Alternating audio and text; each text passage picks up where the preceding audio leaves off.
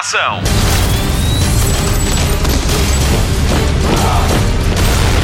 Hollywood Express. Saudações, começa agora uma edição muito especial do Hollywood Express, o podcast de cinema e televisão da Rádio Comercial. E é uma edição especial porque estamos na semana de estreia de Ready Player One Jogador 1. É o novo filme de Steven Spielberg, que tem o apoio da Rádio Comercial e isso serviu de desculpa para entrevistarmos o autor do best-seller que lhe dá nome. Comigo hoje tenho o Diogo Beja, que também esteve à conversa com Ernest Klein. Bem-vindo, obrigado pela ajuda. Já fazes definitivamente parte deste projeto que é o Hollywood Express. Muito obrigado. Saudações para ti, já vi que tu vais manter essa, vais manter essa, é, esse cumprimento de entrada, é porque não é? eu não sei se ouvem de manhã, à tarde, à noite, portanto, ao menos assim. Sauda está tudo Parece que estás a falar com os terra... Saudações, terráqueos. Olha, impressões desta entrevista a Ernest Klein. Bom, eu, eu adorei entrevistá-lo, como já tinha adorado o, o, livro, sou grande fã dele e tenho, tenho uma coisa boa na minha vida que ainda não li o Armada. Portanto, uhum. ainda tenho mais um livro dele para ler, portanto, enquanto esperamos pela sequela do Ready Player One. Um, acima de tudo, a disponibilidade dele para falar e o facto de parecer que ele estava muito contente por uh, passar tanto, tanto tempo e tanto, tantas entrevistas que ele terá feito, por estar muito feliz por estar a falar do, do, do, do, livro, do livro, e do filme, acima de tudo. Uhum. Olha, vamos então à conversa. Começámos por lhe perguntar como é que o livro dele foi adaptado ao cinema, sendo que Ernest Klein achava que Ready Player One, Jogador 1, era impossível de adaptar. I wasn't even sure I could get the novel published. I had never uh, seen a book uh, quite like Ready Player One that, you know, uh, uh, use so much pop culture in the story and as part of the plot, and uh, so I wasn't sure you could even uh, get a novel like that published. But there was a, a bidding war over the book uh, in New York and all the big publishers, and it went to Random House.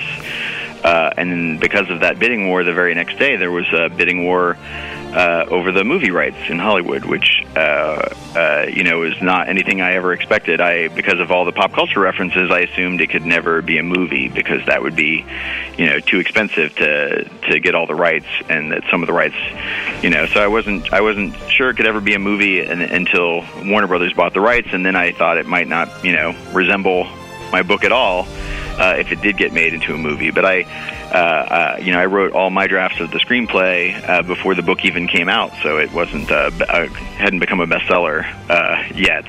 Um, so I couldn't, you know. Uh, uh, I didn't have as much leverage to uh, uh, keep it uh, like the book because the book didn't have a big fan base yet. But luckily, it was a long development process, and eventually, the you know the the book and the script found their way to Steven Spielberg, who I think is the, the one person who could have uh, made this movie. Ernest Klein começa então por contar que ele nem sabia se o livro iria ser publicado por causa dos direitos sobre todas as referências da cultura pop da história de Ready Player One, Jogador 1. Acabou por haver uma licitação acesa pelos direitos do livro e depois pelos direitos para cinema que foram adquiridos então pela Warner Brothers. Com receio de que o filme perdesse as referências do livro por não ser muito conhecido, Ernest Klein escreveu o primeiro rascunho do guião, coisa fácil para o o autor que antes de se estrear como escritor era argumentista. Argumentista de um filme uh, sobre Star Wars. É, ah, pois é, aquele do, do, Como é que se chama? Fanboy. Fanboys, não é? Fan, é fanboy, fanboy. Que está para estrear o episódio 1, portanto, o quarto filme é por ordem cronológica Sim. e há um dos amigos que está para morrer e eles decidem ir numa viagem pelo país para irem à primeira estreia antes Para ele conseguir ver o filme. Sim, antes que ele se finasse. Coitado, Bom, deve ter ficado tão desiludido quando viu o filme, mas pronto, é outra coisa. Felizmente, conta Ernest, o processo foi longo e isso deu tempo para que o romance crescesse e ganhasse uma considerável base de admiradores. Por sorte, o livro e o guião chegaram até Steven Spielberg, a única pessoa que talvez fosse capaz de o transformar em filme, e foi até uma questão de sorte. They had me make a wish list of directors, uh, but I never put him on it because I uh, that seemed uh, impossible. You know, you don't pick Steven Spielberg; he picks you. So uh, luckily, he he uh, got sent the script, and then he read the book and was a big fan of the book, and then signed on to you know spend uh, three years of his life making this movie. So I'm very lucky. A Warner Brothers pediu a Ernest Klein uma lista de realizadores de sonho para adaptação ao cinema, mas o Steven Spielberg não constava. É como ele diz: não se escolhe Steven Spielberg. Ele ele é que escolhe o que quer fazer, Exato. não é? Uh, portanto, a Warner Brothers acabou por lhe enviar o guião e o livro e o realizador gostou tanto que aceitou trabalhar em Ready Player One, Jogador 1, um processo de três anos e que Spielberg já disse ter sido o terceiro filme mais difícil da sua carreira. Uh, he said after after Jaws and Saving Private Ryan, this was the hardest, and it was a I think it's such an ambitious movie, you know, but uh, um, despite it, you know, being uh, a lot of work for him, I think he he thrives. He thrives on a challenge, and and likes to keep himself challenged. And so, uh, it was just the best. Uh, working with him was the best experience I've ever had. He is a wonderful person and a and a really generous uh, collaborator, and uh, you know was very kind to me and a, a huge fan of my book, and and did everything he could to you know pay tribute to the spirit of my book while you know changing the story enough to be make it cinematic and uh, you know he uh, he helped me uh, he allowed me to help make all those changes. So you know I had input uh, kind of in every every phase of the movie which I think is very rare. Ernest Klein começa por revelar que depois de Tubarão e do resgate do soldado Ryan Ready Player One Jogador 1 foi o filme mais complicado mas ao mesmo tempo foi desafiante. O autor destaca também o trabalho de equipa entre os dois e o máximo respeito pela obra. O filme é muito ambicioso e Steven Spielberg alimenta-se dos desafios e quanto maiores forem melhor. Ernest Klein refere que foi a melhor experiência da sua vida. Pudera, não é? Spielberg foi um colaborador generoso e atento. Aliás, foi mesmo como trabalhar com o herói da sua vida. Foi o próprio Ernest Klein que o disse na sequência de uma pergunta que lhe fizeste, Diogo, sobre as figuras paternais nos filmes do realizador. Sim, o Steven Spielberg tem muito aquela coisa da relação pai-filho, não é? Ele próprio tinha, tinha, tinha problemas e, portanto, ele acaba por projetar muito isso no. projetar, passando a redundar. Uh, isso nos, nos filmes que faz. E, e, e neste filme temos um herói também que tem problemas familiares, claramente. Uh, há ali umas figuras paternais, eu diria até que é mais que uma, eu falo numa, mas eu acho que há mais que uma no, no, no filme para, para ele. Uh, e portanto perguntei-lhe como é que aquilo se adaptou ao filme. Eu acho que o Steven Spielberg, depois quem for ver vai perceber, eu acho que ele foi buscar efetivamente esse lado. Não é tão marcante nestes filmes, ou não está tão marcado nestes filmes como noutros filmes que ele fez, e efetivamente isso é, é, é, é quase o protagonista do filme, essa relação. The relationship between uh, Wade and uh, uh, Parzival, uh, his character, and Halliday, uh, the game creator, is very much kind of a a father son relationship, or Parzival in search of a, a father figure, you know, uh, uh, because he doesn't have one of his own, um, which is, you know, uh, like in E.T., you know, uh, E.T. has no, uh, Elliot in E.T. Uh, is from a broken family, and his father is not around, and his, you know, you know, E.T. The alien arriving is what kind of ends up mending his his family and his his broken heart. So that is a, a broken families, and and Steven's a you know child of divorce uh, like me, and so that's something that he weaves into the story, and something that I, you know, wove into Ready Player One. Even though you know uh, uh, Wade is orphaned, uh, you know, and he lives with his aunt. Uh, his role models are, you know, uh, his heroes, uh, and kind of his relationship with uh, Parzival's relationship with Halliday. Uh, it was very similar to my relationship with uh, uh, growing up with Steven Spielberg. You know, he was one of my heroes, and I, I studied all his movies, and I read all his interviews, and I, I studied his life and how he achieved his success, and you know, and hoped to emulate that. And I did that with George Lucas uh, as well. So um, that you know relationship of kind of studying your heroes and paying tribute to your heroes, uh, uh, you know, kind of as a surrogate father figure. Uh, I think that comes out in the novel and very much in the movie of Ready Player One. E de facto há muito em comum entre Ernest Klein e Steven Spielberg. Os pais de ambos divorciaram-se e isso faz parte tanto deste filme como da obra do mítico realizador. Se em ET extraterrestre é o próprio ET que recupera emocionalmente uma família quebrada, em Ready Player One, Jogador 1, vê-se a busca de Parcival por uma figura paternal que acaba por ser o criador do jogo e que é também o herói da sua vida. Isso acaba por ser a história da vida de Ernest Klein, que vê em Steven Spielberg e George Lucas modelos a seguir. E foi daqui que saltámos para a questão da vida dupla que se leva no Oasis e hoje em dia com as redes sociais, não foi assim? Ready Player One é uma metáfora para os dias de hoje. Sim, é, é muito porque quantos de nós não estamos às vezes em grupo e as pessoas estão com o telefone ou agarrados ao telefone e estão ou no Facebook ou no Instagram ou seja o que for. Portanto, estão muito aliados da realidade e ver uma realidade que muitas vezes não existe. É como ele vai dizer-nos isso, ele, nós projetamos o nosso melhor eu para as redes sociais, não é? E o, o Oasis é um bocado isso, é uma rede, é um jogo virtual. Tu vives e vês isso logo nos primeiros instantes do filme, vês pessoas que estão claramente a viver aqui, onde nós estamos, só que estão aliados da realidade, estão com os óculos da realidade virtual e estão a viver a vida deles noutro sítio que supostamente é muito mais agradável do que a Terra em 2045. E portanto eu perguntei-lhe se não estávamos já muito longe disso, porque efetivamente parece que há aqui algumas, obviamente com a devida distância, mas há já aqui algumas semelhanças. Uh, faço aqui um pequeno alerta de spoiler.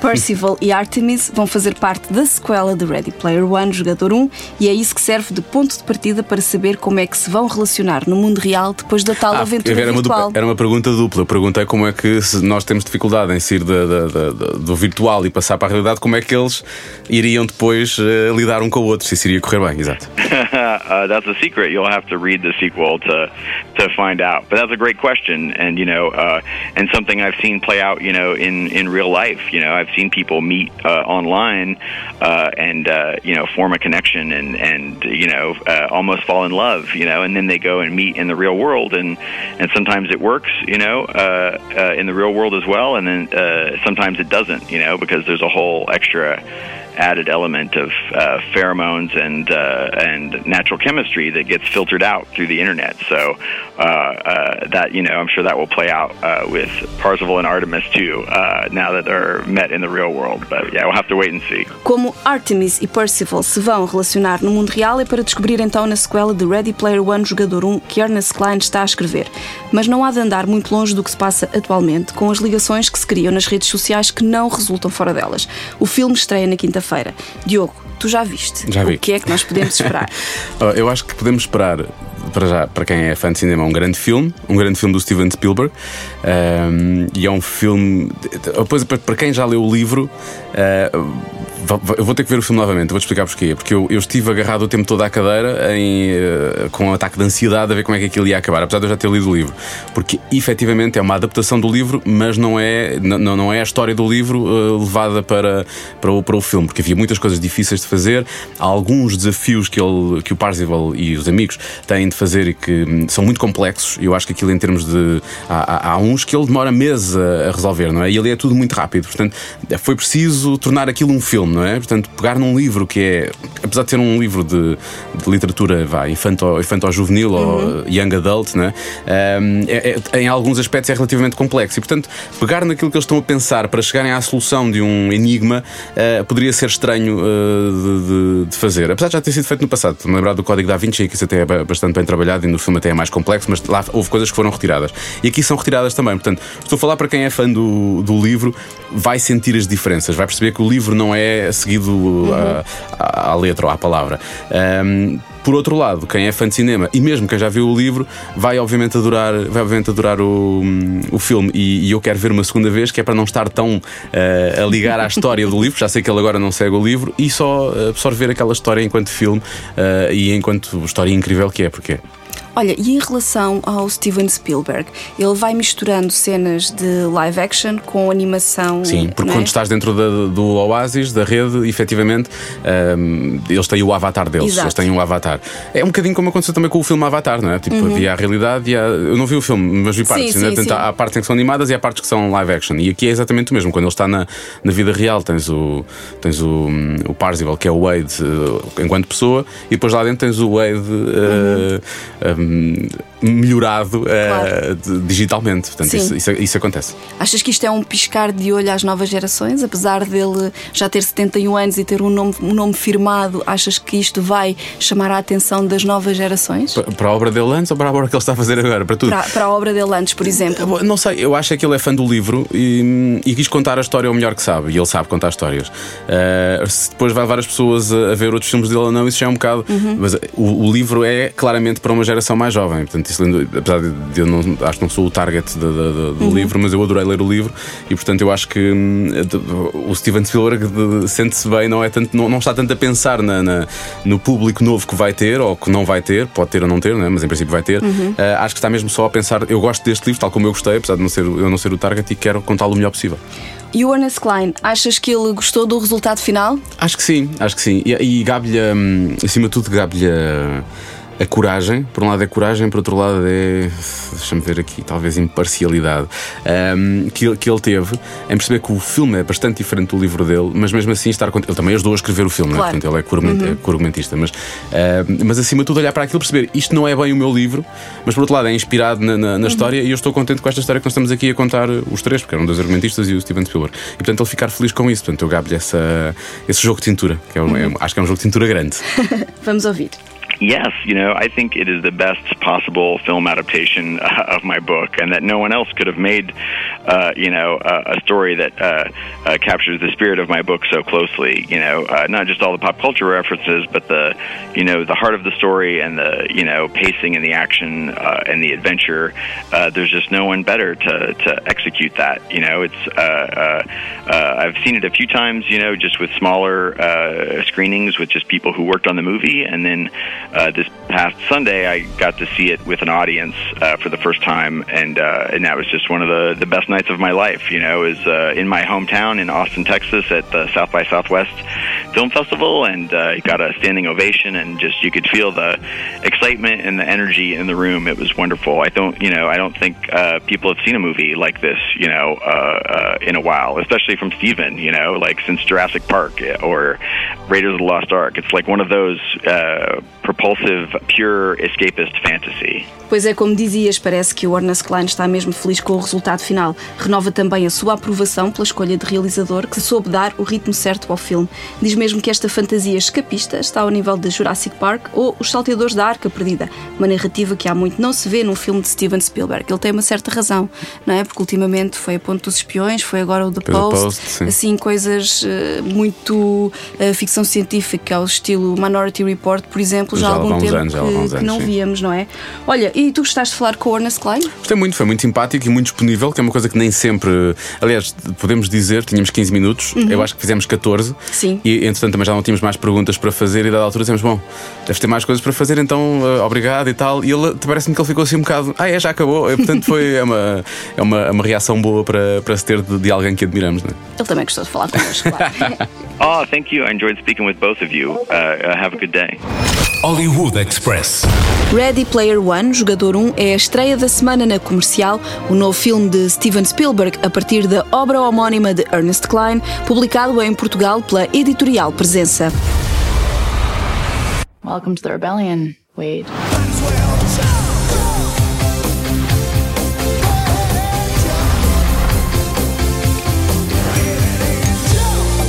Like many of you, I only came here to escape. But I found something much bigger than just myself. Are you willing to fight? Help us save the Oasis. Hollywood Express. Termina aqui esta edição especial do Hollywood Express com Diogo Beja como convidado especialíssimo. Obrigada. Muito obrigado, eu. Boas- Sempre precisares, eu ando por aqui. Portanto, Vem, vem, vem sempre porque eu gosto muito da tua companhia e ainda Mário Rui na edição e eu, Patrícia Pereira. Ouvimos-nos em breve com as amêndoas da Páscoa. Não se esqueça de subscrever para que não perca nenhum episódio do Hollywood Express. A recomendação é válida para todos os programas da versão podcast da Rádio Comercial. Ai Destino, Ai Destino, Ouvir Falar de Amor, Comercial Night Out, The Weekend e, claro, Cada Um Sabe de Si, Cada não é, de si. Diogo? Grande podcast, diria Joana, às vezes estivesse aqui. Eh, esta semana recebemos Joana Marques, Uhum. essa pequenina que dá uma grande convidada. É não perder, foi muito divertido. Para trás ficaram, sei lá, o Manzarra, o Unas, o César Mourão, a Fernanda Serrana, a Catarina Furtado. Portanto, subscrevendo, dá depois para ir ouvir os episódios que ficaram para trás, que são obviamente intemporais, porque não fizemos perguntas muito datadas. Portanto, Uhum. dá sempre para ir ouvir as outras, as outras edições. Portanto, muito obrigado. Eu vou para sempre recordar o Albano Jerónimo, que foi Ah. de uma generosidade incrível. Foi o nosso primeiro, não é o que tu queres dizer? Exatamente. Nós nunca esquecemos o primeiro. Nunca. o Hollywood Express despede-se por agora. Até breve. Beijinhos. Luzes. Microfone. Ação.